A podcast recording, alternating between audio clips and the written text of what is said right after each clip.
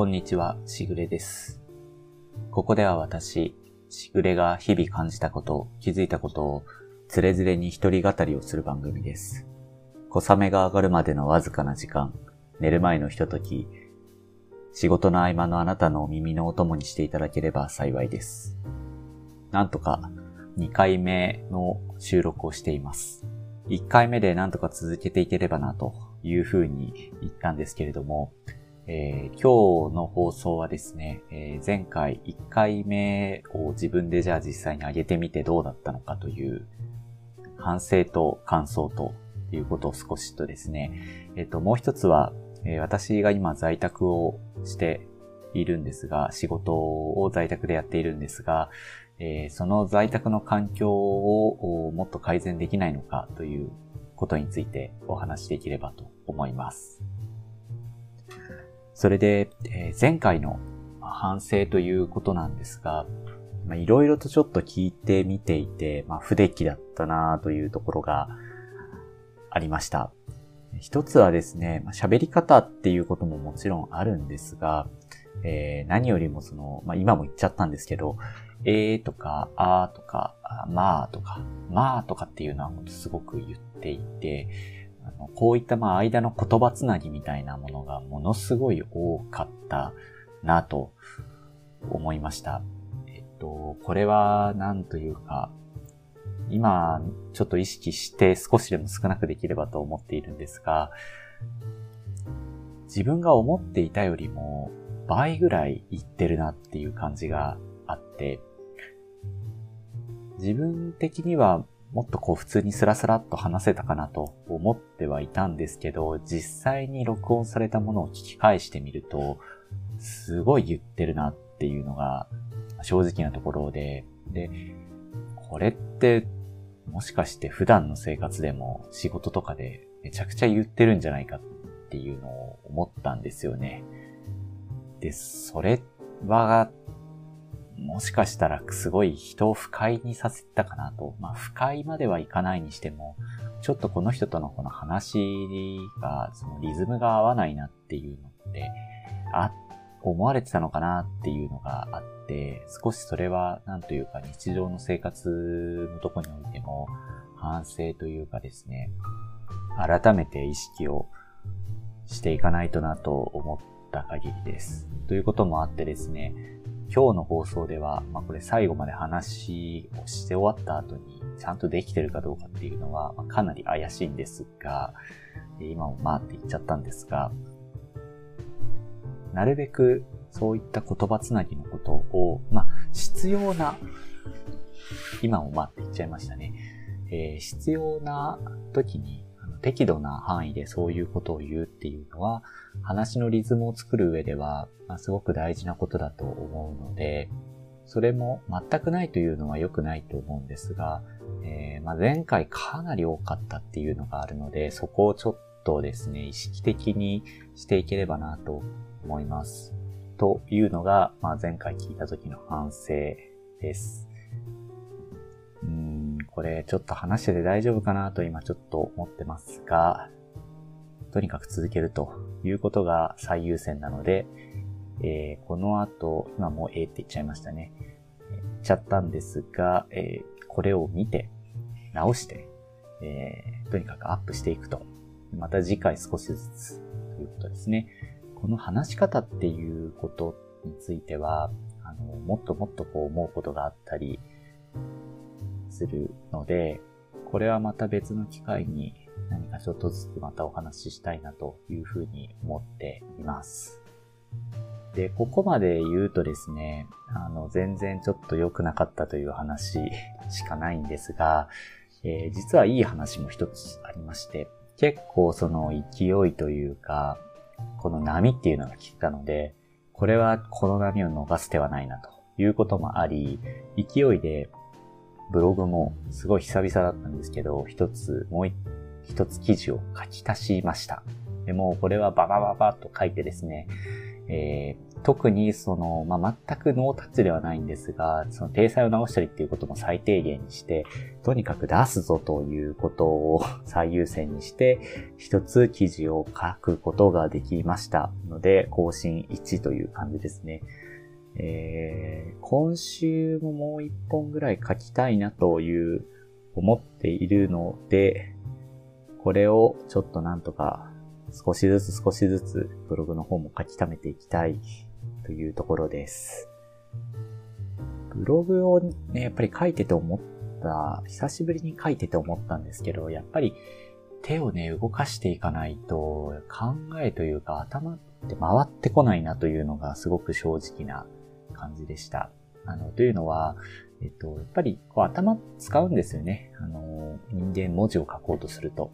仕事でこう日々あれだけメールとか、仕事の書類とか、ワードとかエクセルで文字はものすごい書いてるはずなのに、何かこう自分で発表するとか何か自分の思ってることっていうのを自発的に書いたりしないと頭って本当に使わないなというか多分決まったところだけ使ってるんだろうなというのを改めて思いました。なので、やっぱりいい運動というかですね、頭のいい体操になるのかなと思っているのと、えー、これが不思議なもので、何か一つテーマを決めて、まあ、ブログの記事を書いてるんですけど、この、まあ、書いてる途中で、えっ、ー、と、ああ、のこと次書こうかなとか、まあ、次のネタみたいなものが、やっぱり手を動かしてると、動かしてる最中にふっと出てきたりすることがあって、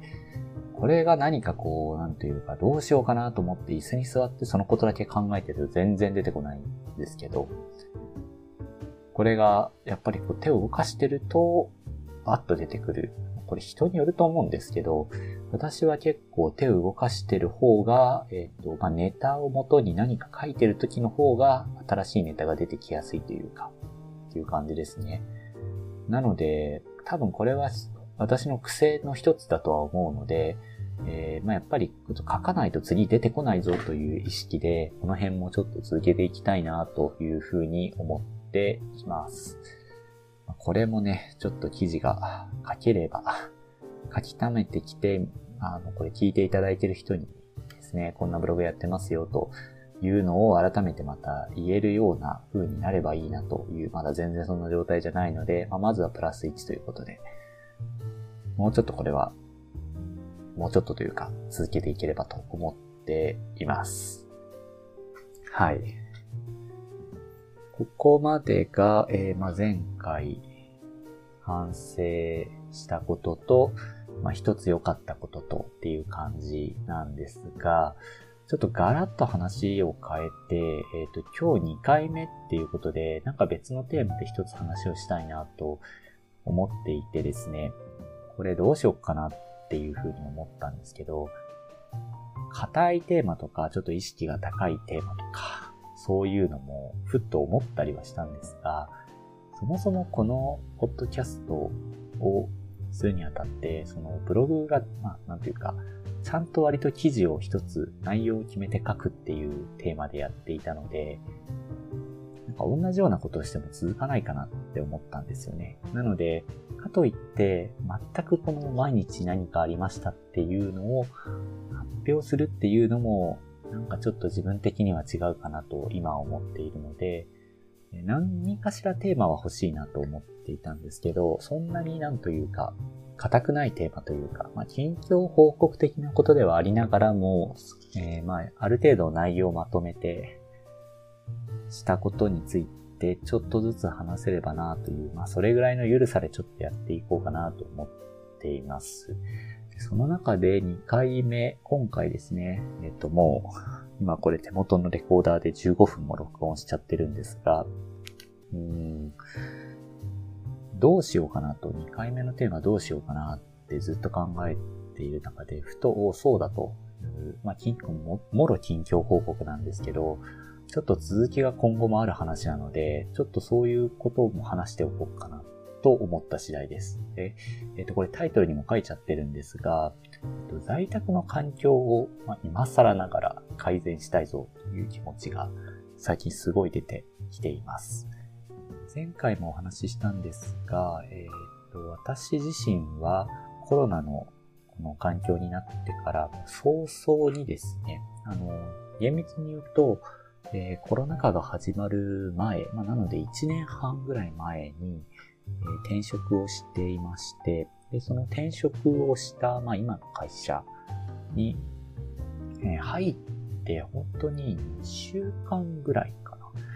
2週間ぐらいは会社のオフィスに通ってたんですけど、もうそこからもうすぐ全面在宅だという話になって、えっ、と、まあ、今に至っているという状況です。なので、えっ入社してからはもうほぼほぼくぐくりんずっと家で仕事をしているっていう感じなんですよね。もちろんその、ちょっとそのコロナの感染者数が少なくなったりっていった時期に一時的に会社に出て行ったりとか、まあ会社の方からもそろそろ出社をしてくださいね、みたいな時期があって、週に2、3回行ってた週もあるはあるんですが、やっぱりまたすぐぶり返してしまったりっていうこともあって、あの、今はもうまた再び在宅っていう感じになっています。一応日本でも10月からは首都圏の方では、えー、緊急事態宣言も解除される見通しなので、そこからまあどうなるかっていうのはわからないんですが、今のところ、まあ、ずっと在宅をしているという状態です。で在宅で皆さんもですね、聞かれてる方でかなりこう、去年から家で仕事されてるっていう人はめちゃくちゃ多いと思うんですね。で、私もまあさっき言ったような状態で、割と転職してすぐまあ在宅だという話になって、で、当時も結構言われていて、まあ今も言われてる話だと思うんですけど、家で在宅するときの環境整ってますかっていう話があると思うんですよね。で、私はじゃあどうだったかというと、前職の時は結構外回りの営業をやっていたので、あの、そんなに実は家で仕事するっていう環境はなかったんですが、えー、今この住んでいる家に、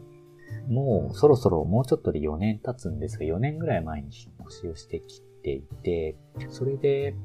このまあ、4年働いてる中でですね、会社まで、これ前職の会社なんですけど、前職の会社から結構距離があったので、そのまままあ営業先を回って直帰しますみたいな形で家に帰って、家に帰ってからちょっと家で仕事するみたいなことがシーンとしてあったので、えー、まあもともとその、なんというか、ある程度ちょこちょことこの仕事をする道具であったり、机であったりっていうのは、ちょっとずつちょっとずつ実は買い替えてきていたっていうのがあって、在宅環境に突入した直後に、あの、全くもう、なんというか、全く仕事ができません、こんな部屋では、という感じではなかったんですよね。多少はマシというか、一応座る椅子と、えー、座る机はあって、広くはないですが、まあ、なんとかパソコンを置いて仕事はできますよという、いうような感じだったんですね。で、幸い、その、私は今妻と二人暮らしをしているんですが、なんというかこう、物置兼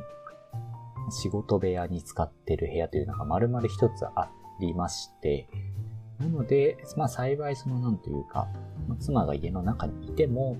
一応仕事に集中できるその部屋というか、区画でこう区切られたスペースっていうのが一部屋分あるので、そういう意味でも良かったかなというのがありました。とはいえですね、なかなかこう、じゃあいざじゃあずっと、一週間ずっと家の中に行ってこもって仕事っていう風になると、まあ環境がね、今のままじゃねえというのも出てくるんですよね。実際出てきていて、それを、まあなんとか、去年はかなり、まあいろいろ物を買ったりとかして少し改善してきたという感じの年でした。で、じゃあ実際にどういう風に改善してきたのかという話なんですが、えそもそもの環境を少しご説明するとですね、えっと、まず机なんですけど、えー、もともとこの4年前に引っ越しをしたタイミングで、ちょっと大きめの机を買ってました。えっと、IKEA で買ったんですけど、あの今ちょっと商品名がバッと出てこないんですが、天板と足だけが別売りになっていて、天板も一番安い板なんですけど、幅は広いっていうタイプのものですね。えっと、これ、横幅が150センチぐらいあって、奥は75センチかな。奥行きは75センチあるので、まあ当時はスペースだけあればまあ十分だよねと。とにかく机が広い机が欲しいぞっていうこともあり、そのまあ一番安い天板と、えっ、ー、と足も1本に150円とかだったかな。あの、調べれば出てくると思うんですけど、あの、すごく有名なやつですね。あの、4本足のタイプのものを買いまして、で、それでまあ組み立てて使ってたっていう感じです。モニターも、えっと、これは結婚する前に、えっと、29インチのすごい横長の、いわゆるそのウルトラワイドモニターと言われているやつですね。横幅がすごく広いモニターを、これも3年ぐらい前にもともと買っていて、それをですね、前職の時は、えっ、ー、と、家に帰ってきた時に、そのモニターに、まあ、ノートパソコンなので、えっ、ー、と、支給されているパソコンが、それを繋いで、えー、まあ、外部ディスプレイとして使って仕事をしていたという状態でした。で、この状態で、えー、まあ、突入したと、在宅に突入して、もちろん、新しい会社でも、えー、ノートパソコンを支給されていたので、基本的にはそれを、まあ、外部ディスプレイにそれをつないで、え、仕事をしているという状態でした。それでですね、いろいろとま不具合というか、まあ不満点みたいなものも出てきていて、一つはですね、あの、この机広くてすごく気に入っているんですが、えー、今もちなみにその机の上で、えー、このレコーダーを置いてですね、話をしているんですけれども、あの、天板がですね、たゆんできたというか、もともと素材がそんなに、あの、硬いもの、木とかじゃなくて、これ合板というか、木の、あの、紙の素材を、えー、組み合わせて作ったものなので、もともとその、あんまり耐久性がないというか、まあ、それは分かって買ってたんですけど、その机の真ん中に、まあ、重いモニターを置いてずっとこう仕事をしてたっていうこともあって、なんかある時見たら、結構真ん中沈み込んでないみたいな感じになっちゃってたんですよね。で、これはちょっとまずいなと、机買い替えなきゃなって思ったのがまずそれが一つ目というのと、でこれはもう一個も、あの、単に運が悪かったっていう話もあるんですが、会社から、まあ新しい会社から支給されたノートパソコンが、あの、まあ、性能はね、それなりっていうか、まあ、普通のビジネス PC 並みのスペックだったんですけど、多分これもともと、まあ、新品じゃなくて、多分前に誰か使ってた人がいて、その端末をそのまま引き継ぐ形で支給になったんですね。もちろんその中のデータとかは全部リフレッシュされた状態のもので、えー、まあ、支給されてきたということなんですが、こいつがなんかかなりというか、なかなかの発熱性能というかですね、えー、ものすごい熱を持つんですよね。で、どうしてそんなに暑いの？君っていうぐらい暑くて、だから夏場とかってもうこれやってらんないなっていう感じだったんですよね。そういうのもあって、えっと、で、あと椅子ももともとなんていうか、無印で買った木のキャスターとかがついてない本当に折りたたみみたいな椅子を使ってたんですね。前職の時は基本的に外回りでしたし、まあ会社に戻って仕事する時は、まあ職場はもちろん職場の机があったので、そんなに不便してないというか、まあその直帰して家に帰ってきて残った仕事を少しやるっていう程度のことだったので、まあそもそもそんなに環境を整える必要なかったよねっていうのもあって、まあ別に椅子はそういうものを使ってたんですけど、いざじゃあ一日在宅で仕事をしてみるっていう風になると、もうちょっとこれはこの椅子では仕事ができないぞという感じです。でこれを去年なんとかしたいなと思って、えっと、まず、えっと、椅子を買いました。椅子もですね、すごいちょっといいやつに、オフィスデスクで10万円以上するようなものに、えっと、変えまして。これがまあ、その、なんていうか、めちゃくちゃいいというよりかはとにかく疲れないなというのがあって、高いオフィスの椅子は、こういうオフィスチェアというのは、そうか、ものすごく座り心地がというよりは、とにかく気づいたら疲れないというのが、ものすごいだなというのを、えー、感じましたね。この椅子をで買い替えましたというのが一つと。で、さっき言ったように支給されたパソコンがものすごい熱だったので、パソコン変えてくれとはちょっと言いづらいというか言えないなという、しかも転職したばっかりで入ったばっかりで ちょっとそんな文句言えないよなみたいな感じもあってですね。で、ちょっといろいろこう見てるうちに、パソコン台ってあの、その高さを出すようなスタンドってあると思うんですけど、えー、それをですね、探すと、あのー、そのスタンドの奥の方に扇風機みたいなのが、ファンがついてて、それを、えっ、ー、と、ノートパソコンの USB から給電した状態で、ファンを回して、えパソコンを冷やすっていう、まあ、その扇風機付きの PC スタンドっていうのが売っていてですね、あ、もうこれしかないかなと思って、そういうのも買いました。これは確か4000円ぐらいしたのかな。で、それを買って、えっ、ー、と、まあ、モニターがあったので、パソコンにつないで、なんで、横の方でパソコン冷やしながら、常時外部モニターに接続して使ってきたというところでした。こんなこんなで、えっ、ー、と、まあ、去年1年なんとかしのいできたのですが、えー、先ほど言ったようにですね、最初にこの買った机というのがなかなか難物で 重さがいよいよ耐えられなくなってきて、このたわみがですね、ちょっとこの1年でひどくなったという、多分今までは夜とかだけちょこちょこっと座ってたのが、今本当に1日こう、多分体重もかかってるんですよね、机に。それもあってたわみがひどくなってきたっていうのもあり、いよいよこれちょっと机を変えないといけないねという話になってですね。で変えるんであれば、やっぱりそれなりのもの。結構大きいので、物自体が。なんとなくこう安いものを買ってすぐ捨てるっていうのはちょっと勘弁してほしいなというのもあり、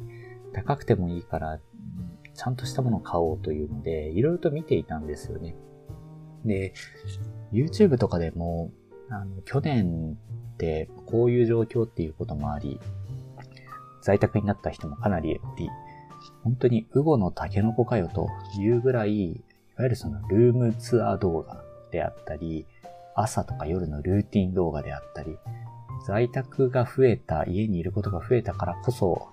の傾向だなと思うんですが、そういう動画ってめちゃくちゃ増えたと思うんですよね。で、いわゆるそのガジェット好きな人たちの中で、まあ本当に、まあそういうものというか、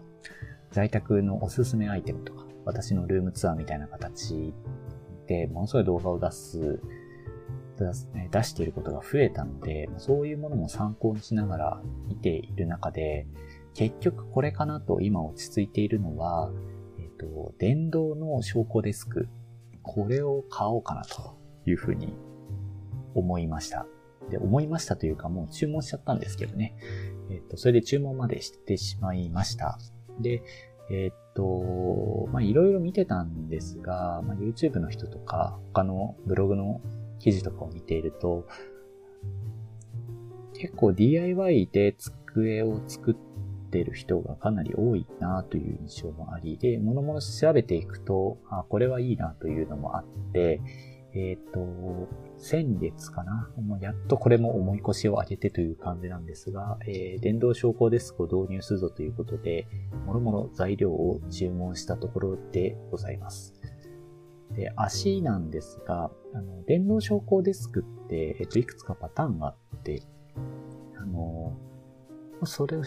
えっ、ー、と、電動、まずその電動昇降デスクってその何かっていうところから簡単にお話をすると、